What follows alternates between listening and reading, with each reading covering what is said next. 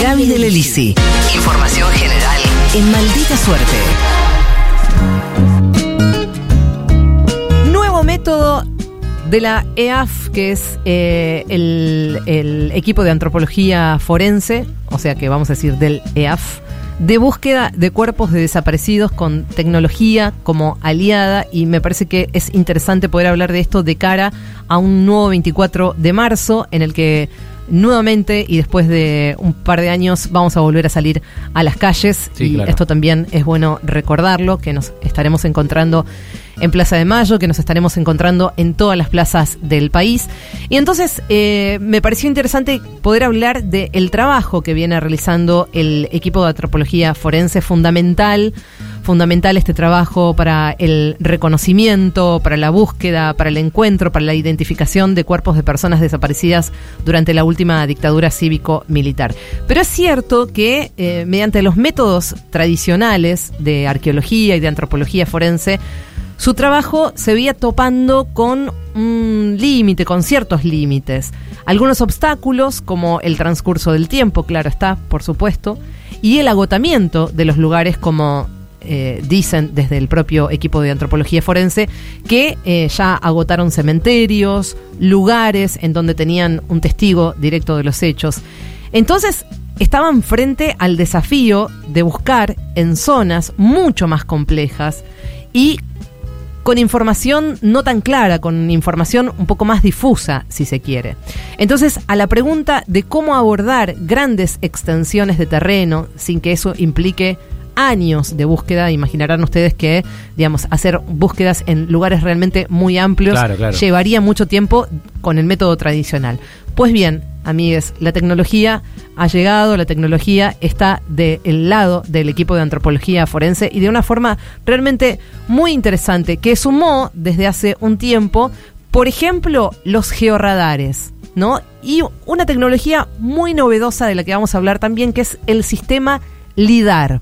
Sistema LIDAR. De eso vamos a hablar eh, con Mariela eh, Fumagashi, que es coordinadora de la unidad de búsqueda del equipo de antropología forense, para saber cómo cambió el trabajo del EAF con el uso de estas nuevas tecnologías y qué instrumentos entonces están utilizando para ayudar a la búsqueda de cuerpos de desaparecidos. Estos instrumentos novedosos con los que LEA cuenta se tratan de herramientas tecnológicas destinadas a la búsqueda de personas desaparecidas en sitios complejos. Esto puede incluir grandes extensiones de terreno, sitios que presentan una complejidad topográfica determinada. Entonces en estos casos se está procediendo mediante el uso de tres principalmente. En primer lugar, el georradar, segundo la sonda electromagnética, denominado métodos de inducción, sea, lo que escanean es alteraciones subterráneas donde pueda o no verificarse la presencia o el enterramiento de restos óseos, lo que registran son alteraciones. Y por el otro lado, la hidra es una tecnología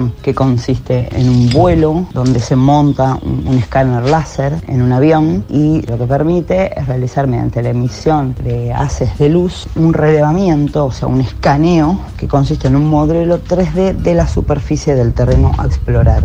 Esto nos permite determinar la extensión de depresiones, montículos y ciertas alteraciones en el terreno.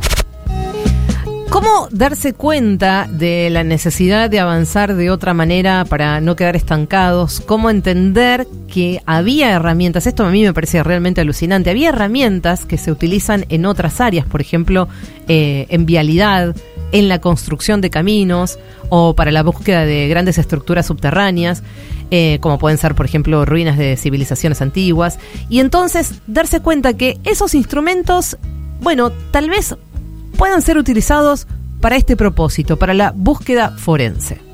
La búsqueda emprendida para la ejecución y la utilización en contextos forenses y en casos complejos de estas herramientas fue impulsada por el EAF a partir de verificar la complejización de los sitios donde se producen denuncias o han existido denuncias históricas de inhumaciones clandestinas. Puede empezar a pensar, contactando especialistas, profesionales de otras disciplinas, formas de búsqueda justamente que pudieran servir a nuestro objetivo objetivo principal, que es la búsqueda de cuerpos de personas desaparecidas, tanto en Argentina como en otros contextos forenses alrededor del mundo. En este sentido, se trazaron convenios con CONICET, con la Universidad Nacional de La Plata, y se apunta específicamente al trabajo interdisciplinario, la conformación de equipos de trabajo especializados para abarcar una búsqueda particular en cada caso solicitado.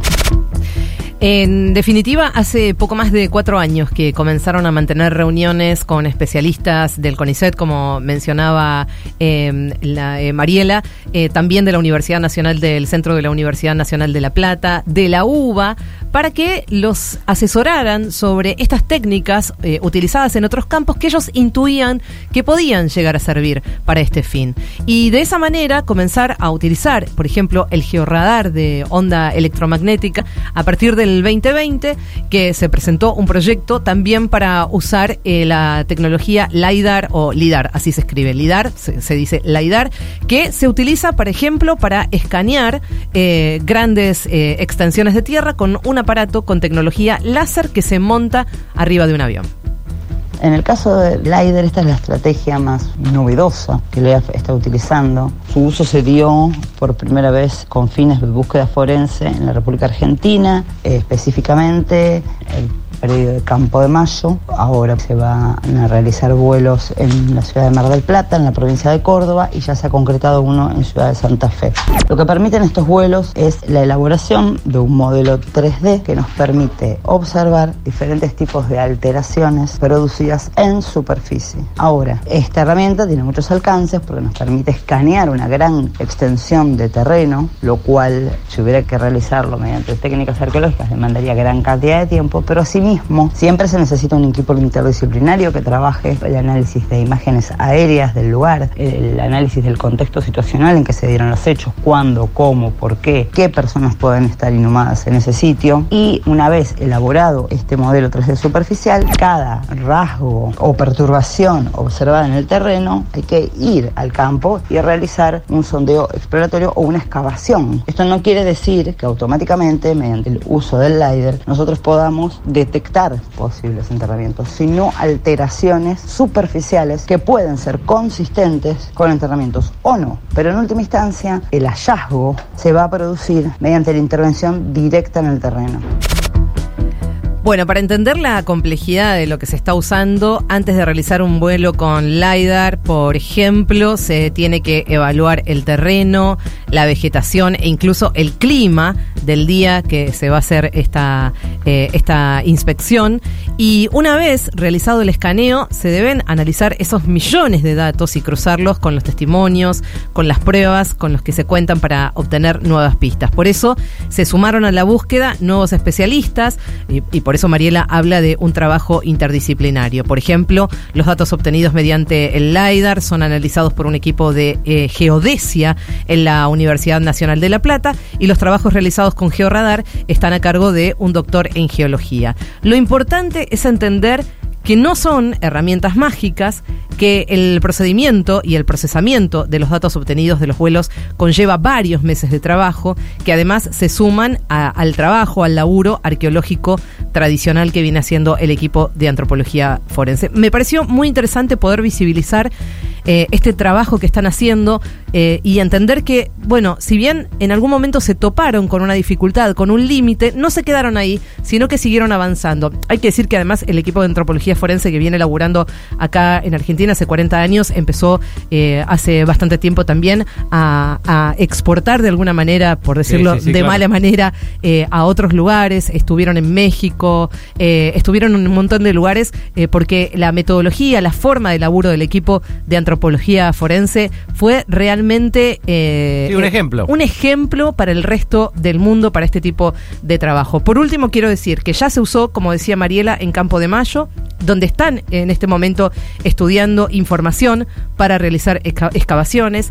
En La Perla, en los próximos meses, el EAF va a hacer un vuelo con LIDAR en el predio de 4.000 hectáreas y en el batallón 141 del ejército, todo esto en la provincia de Córdoba. En Santa Fe, el año pasado, se realizaron vuelos con el LIDAR en el campo de San Pedro, un, predio militar ubicado cerca de Laguna Paiva, y también en la Quinta de los Comandantes en Rosario, que funcionó como centro clandestino destino de detención. En los dos lugares hay testimonios sobre los posibles enterramientos y también se están analizando datos. Quiere decir que seguramente en no mucho tiempo vamos a tener información en relación a esto. Y también está ocurriendo y va a ocurrir en el Delta del Paraná y en Tucumán, donde se escanearon áreas cercanas al pozo de Vargas a partir de testimonios de la existencia de un segundo pozo donde se habrían arrojado víctimas del terrorismo de Estado. Estos son algunos de los trabajos que viene realizando, sumando a otros que van a venir y la demostración del gran laburo que hace el equipo de antropología forense y cómo salieron por arriba del laberinto ante las dificultades con las que se encontraron. Maldita suerte. De 14 a 17. Por el Destape Radio.